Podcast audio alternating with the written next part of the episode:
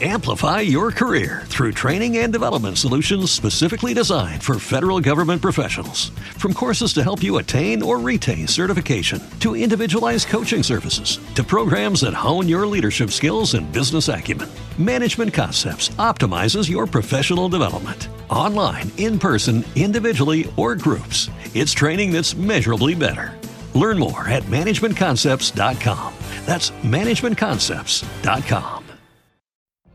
What if you could have a career where the opportunities are as vast as our nation, where it's not about mission statements, but a shared mission? At U.S. Customs and Border Protection, we go beyond to protect more than borders from ship to shore, air to ground, cities to local communities. CBP agents and officers are keeping people safe.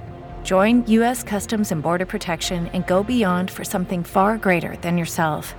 Learn more at cbp.gov/careers. Coalición por el Evangelio. Coalición por el Evangelio. Coalición por el Evangelio. Coalición por el Evangelio. Coalición por el Evangelio. Coalición por el Evangelio. Coalición. Coalición por el Evangelio.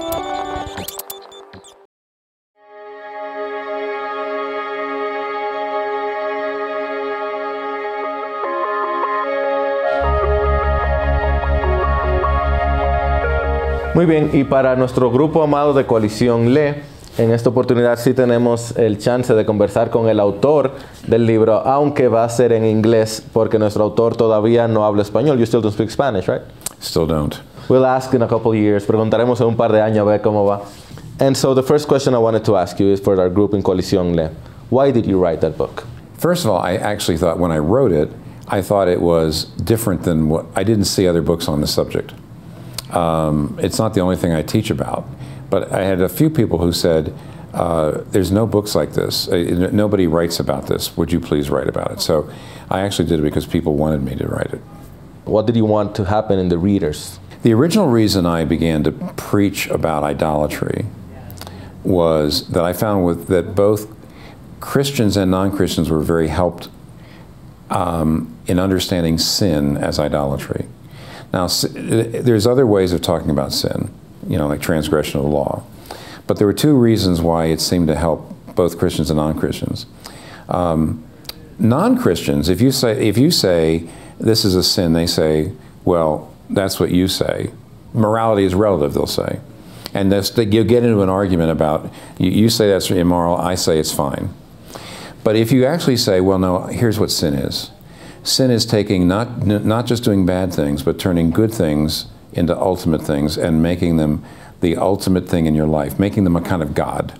When I talk to non Christians who don't even believe in God, and I say, well, the Bible's understanding of sin is when you take something like work or sex or anything and you make it into a kind of God, a meaning in life, you know, your identity, and then it eats you up because it's like a God who demands that you um, satisfy it. It's like one of those old horrible pagan gods that made you sacrifice your children on the altar. And by the way, if you're a businessman and you make an idol out of money, you will sacrifice your children on the altar, just like the ancient people did to their gods.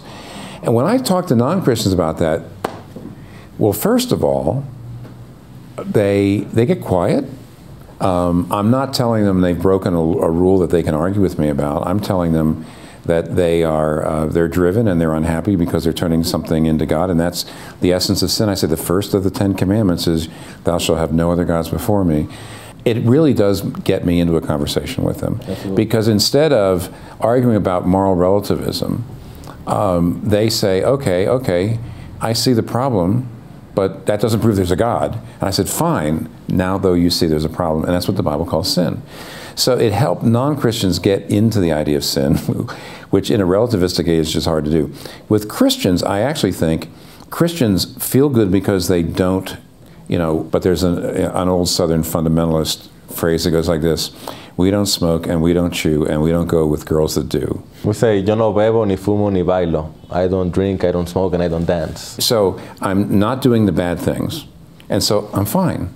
Well, when you actually show the first commandment is not about adultery or lying or things like that, but it's having other things more important than God, then that convicts Christians to say, wait a minute, I need the grace of God.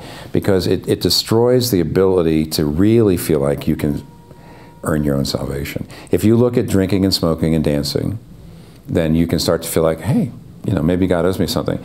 If you look at idolatry, which is also a sin, then you realize I am absolutely lost without the grace of God. And because I saw the idolatry metaphor for sin helping both Christians and non Christians, that's the reason why I preach on it. And that's the reason why I wanted, and that's what I want, frankly, the readers of the book. I want them to also feel every bit as convicted as I do and as many other people have. And that has been the case in our group. It just goes to the heart. Goes to Yeah, it goes to the motives. To the motives. Instead of, you, instead of looking at the behavior, you can start to feel pretty good. If you think about the Sermon on the Mount, where Jesus says, You heard it said, don't kill, but I say you should love your neighbor. Don't commit adultery, but I say don't have lust. See, he's actually, I think, going after idolatries there. And that's why the Sermon on the Mount is so convicting. Absolutely. So let me just follow up with a tweet that you made yesterday that brought up some waves, and then I'm going to tie it into the book.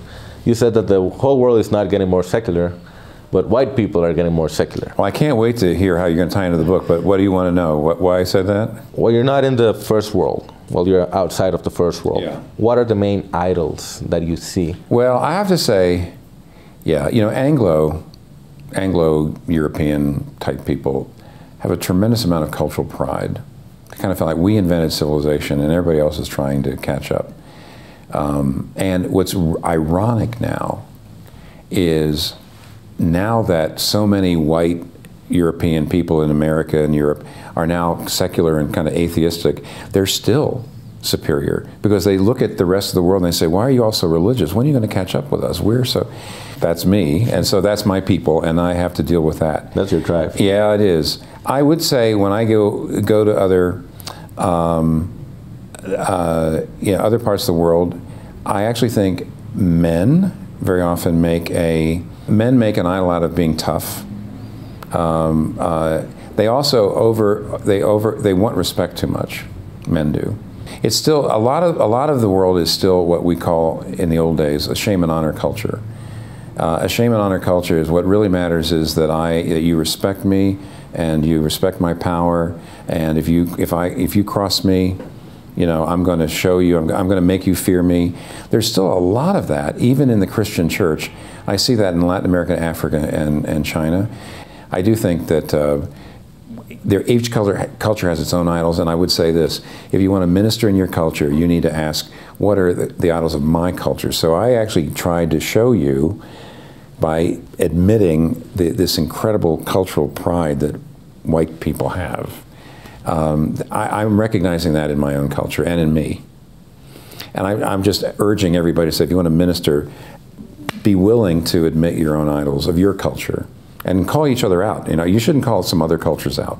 You should call your own cultures out. Right, thank you, Dr. Keller. As I said, this book has been particularly enlightening for us as a group. Um, we're very thankful that you wrote it and that you allowed us to translate and work Yeah. around it. And it's actually very well translated. So it translates pretty, pretty well, even though it's not the same culture. Right. Thank you.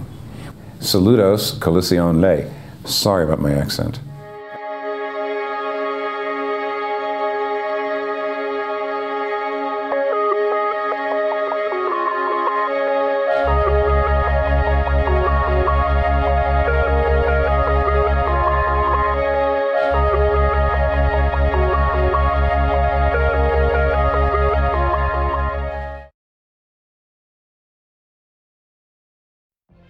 What if you could have a career where the opportunities are as vast as our nation, where it's not about mission statements, but a shared mission?